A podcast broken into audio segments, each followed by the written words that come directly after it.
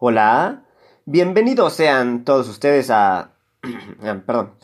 Bienvenidos sean todos ustedes a este primer emisión de Lectofilia. Y es que, ¿qué pedo con el lenguaje incluyente? O inclusivo. O, inclusive, sí, lenguaje inclusive. Aunque bueno, dejemos bien claro, el lenguaje en sí no incluye, pero pues tampoco excluye. O sea, todo depende del uso que se le da, como sea. El lenguaje incluyente, perdón, lenguaje inclusive, es una suerte de manifiesto que aboga por la promoción de la igualdad y equidad de género, ergo feminismo. Y aquí vamos a hacer un paréntesis. Tal como lo dijo Chimamanda Ngozi Adichie, se le tiene que llamar feminismo, definitivamente. De no hacerlo sería negar cientos de años de sufrimiento y lucha de la mujer. Así que feminismo está bien, y se debe llamar así. Y a quien no le parezca, nos podemos ver a la salida para partirnos la map. Entonces, lo que resulta es que por medio de estas modificaciones a nuestro lenguaje y nuestra forma de hablar, se pretende generar inclusión, que la neta sí nos hace mucha falta. Pero seamos honestos, o sea, en verdad el cambiar una letra por otra nos va a permitir ser o nos va a volver más incluyentes con la gente o definitivamente los demás se van a sentir parte de la sociedad. Para esto consulté a, mi profesor, es un maestro, es foráneo. Em, es muy sabio, se llama Wikipedia. Y le pregunté, ¿cuál es la diferencia entre lenguaje y lengua, profe? Y me dijo, ah, chavo, estás bien menso. Lenguaje es la capacidad, me dijo, del ser humano para comunicarse a través de signos verbales o escritos. Y la lengua es el conjunto de signos para que uno puede usar para comunicarse, vaya. Entonces el lenguaje es la capacidad, la lengua es el sistema y el habla es la materialización de esto. O sea, me dijo mi profe, el lenguaje está en todo el mundo, güey. O sea, más de 7 mil millones de seres humanos tienen la capacidad de comunicarse. Y la lengua son los idiomas, el español, el francés, el italiano, el alemán, el chichimeco. Entonces, yo, solo puedo pensar una cosa. Eh, eh, no quiero ser mala onda, pero ¿que entonces no debería ser lengua inclusive en lugar de lenguaje? Pero bueno, ahí lo ustedes me dicen, porfa. Ahora yo, su, su servilleta, yo trabajo en una escuela y es muy común eh, escuchar la constante necesidad de los maestros para lograr una clase incluyente. ¿Qué entendemos por esto? Que, o sea, uno como profe debe encontrar la manera de conjuntar todas las formas de aprender de los alumnos. O sea, que si los que se mueven mucho, que los que son auditivos, que los que son visuales, que los que están mezclados, que los que les gusta el arte, la ciencia, el deporte, lo que sea. Eso es ser incluyente en el salón de clases, que todos aprendan, sin importar su forma de aprender. Entonces, la tirada del lenguaje, inclusive, es lograr que por medio de la palabra englobemos a todos, ya sean hombres, mujeres, quimeras, eh, bueno, lo que sea. Y es justo aquí cuando entramos en problemas. Porque ahora, mira, resulta que si tú dices, vamos a celebrar el Día del Niño. Según esto, no estás considerando a todos. O sea, nada más estás considerando a los niños que tienen pene, no a las que tienen vagina. La cosa es que yo le pregunté a mis papás, desde hace años, Oye, papá, ¿y tú cuando celebraron el Día del Niño, pues nada más era a ustedes? O también a las niñas. No, pues también a las niñas, hijo. Y de hecho, a mí, cuando me celebraban el Día del Niño, era a todos, niños y niñas, ¿no? Era, era, es una celebración para los impúberes. O sea, sin necesidad de fijarnos qué tienen ahí abajo. Y la verdad, ninguno nos sentíamos excluidos. De la celebración, era para todos. Es por eso que en el español, por si no lo sabían, porque yo no lo sabía, o sea, apenas, apenas me enteré, en el español hay algo que se llama masculino genérico. Y eso es usado para englobar ambos géneros. Los géneros. Porque hoy en día no hay dos géneros, hay más de 70, güey. ¡Asumáis! Y aquí, obviamente, cabe hacer una diferencia. O sea, ¿cuál es la diferencia entre sexo y género? Según esto, por lo que yo he leído por ahí, es que sexo es con lo que tú naces y género es esta forma rudimentaria de cómo se debe comportar uno u otro individuo, depende de tus características fisiológicas. O sea, el género es social y el sexo es biológico. Ahora, nosotros estamos enfocando a género. Y no hay ningún problema con que haya 20 géneros, ni 30, ni 70. No. Aquí no estamos enfocando en el lenguaje. Bueno, en la lengua.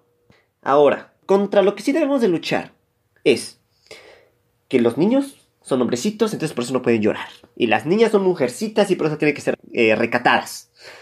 No. El hecho que una niña no sea recatada no la hace menos niña que la que sí, y el niño que llora no lo hace menos niño que el que no. Es nuestra obligación romper con este tipo de paradigmas. Eso sí, pero ya que entramos en tema, de verdad, o sea, seamos sinceros, ¿será que cambiar la letra A o la O por la E nos va a volver mágicamente más incluyentes? Pues no. Ahora tenemos doctor y doctora. Está bien. Enfermero y enfermera. Está bien. Tenemos presidente y presidenta. Estudiante y estudianta. Bueno, pues es que ya ahora, ahora ya no va a ser vagina, va a ser vagino. Ah, no, no, perdón, no. Eso no, eso no, porque estoy siendo opresor. Pero si nos damos cuenta, entonces pene ya es incluyente. ya tiene la letra E. Ahora, esto tampoco va en contra de la gente que defiende el lenguaje inclusive, porque esta gente generalmente se dedica a llevar a cabo otro tipo de acciones para promover la verdadera inclusión. La situación, o sea, lo que nos debe de quedar bien claro, es que no importa qué eres, o sea, el ser hombre o ser mujer no te inhibe de actitudes o de comportamientos. Eso está bien. Los hombres estamos aquí para hacer lo que se nos da la regalada gana. Las mujeres están aquí para hacer lo que se les da la regalada gana. Y sin importar lo que llevemos a cabo, no debemos correr el riesgo de ser excluidos o marginados. Y justo por eso, el lenguaje inclusive es totalmente innecesario. La comunicación es un proceso medio denso de emisión y recepción de mensajes, retroalimentación, la forma en que mandas, bla, bla, bla. Y, la forma en que nos comunicamos, nuestra lengua, está socialmente definida.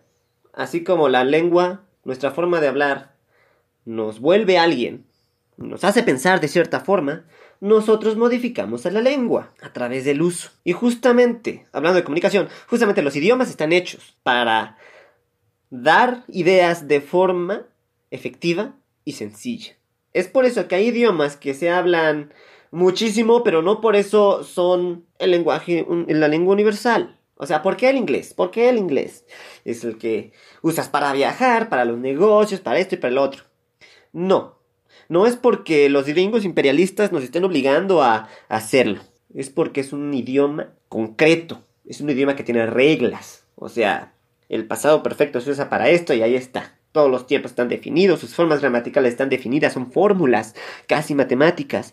Entonces es sencillo de usar. Por eso es universal. No es porque nos lo estén imponiendo a la fuerza de cañonazos.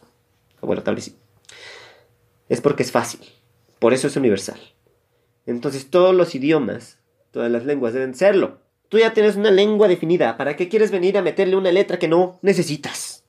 O sea, ya tienes el masculino genérico. Y uno de los argumentos que utiliza esta gente que defiende el lenguaje inclusive es que la RAE controla nuestra forma de hablar. Mira, yo tampoco estoy de acuerdo con la RAE en muchísimas cosas que ha dicho. Pero la RAE solamente reúne usos, o sea, el habla, y propone ciertas reglas. ¿Se aplican o no? Tú lo decides. O sea, yo, por ejemplo, sigo tildando el adverbio solo. A pesar de que, según la RAE, no. Y miren, que lo siento. Pero los que están defendiendo esto, el lenguaje inclusive, es una minoría. Puede que de aquí en 200 años sea aceptado y la gente lo hable y, lo apliquen y, venga, que bueno, lo lograron, chavos. Este, felicidades. De hecho, o sea, si nosotros tuviéramos una máquina para viajar en el tiempo y nos fuéramos hace 300 años y habláramos así, nos dirían, wey, ¿qué pedo? Bueno, no dirían así. Eh, ustedes me entienden. ¿Por qué? Porque el lenguaje evoluciona. Es posible, es totalmente probable que el lenguaje evolucione a ser inclusive en el futuro. En el futuro. Pero ahorita no. No, están mal. Están haciendo más complejo, más complicada la forma de comunicarnos. Una complicación totalmente innecesaria. Cuando hay cosas más importantes. Por ejemplo, entre la mayoría de mis alumnos de secundaria, creen que el feminismo es malo. No tiene idea de lo que es feminismo. Eso es lo que deberíamos atacar justo ahora. Pero bueno, ya que estamos en esas de que mira, yo te digo qué hacer y que no, y mira, yo me ofendo. Yo tengo la propuesta final para este pedo de la inclusividad y en el lenguaje. ¿Eh? Pensemos un momento en la anatomía humana y hagamos el lenguaje como la anatomía humana. Yo digo que el hombre, bueno, no, yo no lo digo, o sea, todos tenemos, el hombre tiene pene. Y la letra más parecida a este, al falo, es la letra I. Hasta tiene un puntito arriba. Por ahí sale, mm, salen los miados. Entonces, ya no somos hombres, ya somos hombres. Y, y ya no somos opresores, sino opresores. A ver, díganme que, díganme que no está mejor. O sea, ahí está, no ahí está nuestra pene. Ahora, yo eh, todavía estoy en, en duda. Las mujeres tienen vagina. Y ustedes me ayudarán a decidir. Bien podría ser la letra O o la letra U. Entonces, ya no son ellas, ya son ellos o ellos.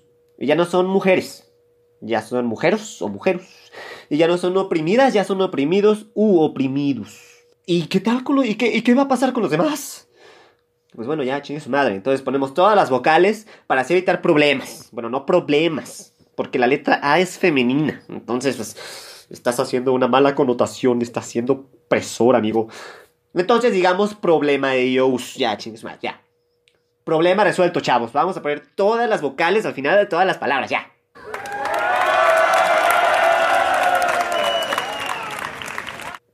Bueno, de los sustantivos nada más. No, no de todo. No, no me no. ¿Sabes, ¿Sabes qué es lo peor? Que si pusiéramos todas las vocales al final de todos los sustantivos, seguramente nos dirían que el maldito orden afecta. O sea, ya. Yo soy, yo me siento un, un samurái transexual intergaláctico que se siente atraído hacia, hacia las moscas. Les voy a crear mi propio orden de vocales, güey. A huevo. Yo, yo voy a poner un ejemplo. Un ejemplo serio. Un ejemplo que nos va a ilustrar cómo se ve esta gente peleando por el lenguaje inclusive. Ahora, les doy un poco de contexto histórico. Ustedes no me conocen, me están escuchando. Entonces no me pueden ver. Gracias a Dios, se asustarían. Si estoy feo. Yo no tengo una oreja, es un problema congénito. Así nací. Me falta la oreja derecha, no escucho ni madres por ahí. Entonces, ahí vamos. Escuchen. Compañeros y compañeras y compañeres y compañeros y compañeris y compañería y compañera ellos. Estoy aquí en pro de la justicia y del sentido común. Y es que hay una minoría atacada por las grandes corporativas de la tecnología. Yo, yo no tengo una oreja. Me la arrancó mi novia, mantis religiosa, que me está empezando a comer la cabeza, pero yo me libré antes. Porque, pues, ya está acabando conmigo la muy perra. Y cada vez que voy a cualquier tienda, me siento atacado. ¿Saben por qué? Porque todos los audífonos que venden son para gente con dos orejas. O sea, resulta que los que tenemos una no cabemos en la tienda. Y eso que somos menos personas, ocupamos menos espacio, ¿no? ¡Qué ofensa! ¡Qué humillación! Me siento muy mal. ¿Acaso estas enormes corporativas no se dan cuenta que sus productos no son incluyentes? ¡Qué hijos de perra!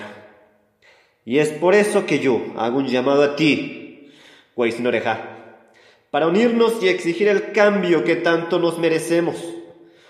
Los productores deben adaptar su producto a nosotros, porque nos sobra un audífono. Y la vida no puede ser normal así. Maldita sea. Así que, amigo Mocho, amiga Mocha, únete a mi movimiento y exijamos un solo audífono, no dos, porque dos está mal y es opresor y me hace sentir mal. Esto es solo para gente que nos falta una oreja. Si te faltan las dos, ya te chingaste. A ver, ustedes díganme, sí o no que mi lucha, mocha, porque estamos incompletos, sino que mi lucha suena más legal, o sea, suena más justa. Debemos incluir a las minorías, sin importar sus actitudes, sus acciones que hacen en la vida diaria. Pero claro que es. O sea, toda la gente somos parte de la sociedad, entonces todos nos merecemos estar ahí, sin ser marginados. Claro. Pero de eso, a modificar letras, porque me siento atacado. Atacadi. No manches, entonces pues yo estoy esperando mis audífonos especiales para gente con una sola oreja. Porque cada vez que veo una persona con dos orejas y dos audífonos, pues güey, me dan ganas de llorar. Es que no es justo. No, de eso no se trata. Además, la verdad, pues si se descompone uno, pues ya tengo el otro. Entonces, tiene sus cosas buenas, sinceramente. Como sea. La lucha de género. La lucha de género tiene muchísimos, muchísimos vacíos por llenar. Y el cambio de letras no es uno de ellos. El cambio de letra es una reducción a un ridículo que ni siquiera se debería de pensar. Porque tenemos cosas más importantes que hacer. Ya después que todos seamos iguales y ya después que hayamos destruido estos paradigmas, ok, bueno, ya vamos a cambiar la letra. Y ahí nos vamos a dar cuenta que, la verdad, no tiene ningún sentido cambiarlas. Y bueno, mis queridos lectófilos, Ustedes son libres de mentarme la madre, de debatirme, de contradecirme, de no escucharme más porque ya los ofendí usando mi masculino genérico. Ay, Dios mío, es muy opresor este joven. Pero la neta, chavos. O sea, si me van a contradecir, sean efectivos. les voy a contar un caso, no nada más para, para ilustrar esto. Yo escribo novelas, llevo años. Y no he publicado nada porque seguramente están bien chafas. Y una vez di una, opinión en Twitter sobre el, lenguaje inclusive y dije que era totalmente innecesario, justamente por las razones que les acabo de, de dar, ¿no? Y una persona me dijo, tan innecesario como tus novelas. Y la verdad, pues yo, yo no dije nada. Mejor me fui a llorar hasta quedarme dormido, pues porque tenía razón. Una vez leí por ahí a Schopenhauer. Él argumentó que cuando estamos en un debate y nuestro contrincante nos gana de forma efectiva y lógica. Y nosotros ya no tenemos nada que decir porque nos humilló. La última forma, la última estrategia es ofender. Ofender e irte directito a la chingada. Para que el enemigo se quede ardido, nada más por eso. O sea, para atacar su moral. No, lo dijo con esas palabras, obviamente. Era un pensador, uno de los más grandes. Pero el mensaje es ese, más o menos. Si me van a decir algo, está bien. Si no están de acuerdo, está bien. Yo no estoy de acuerdo con ustedes y su lenguaje inclusive. Pero no me ofendan enseguida. Demuestren con argumentos válidos que el lenguaje incluyente, inclusive, sí nos va a volver una mejor sociedad utópica. Y es que, sinceramente, qué pene usar el lenguaje inclusive. Qué pene, ya saben, es pena, pero en incluyente. Y bueno, mis queridos lectófilos, nos escuchamos en 15 días en este su blog, ¿Qué pedo con? De lectofilia.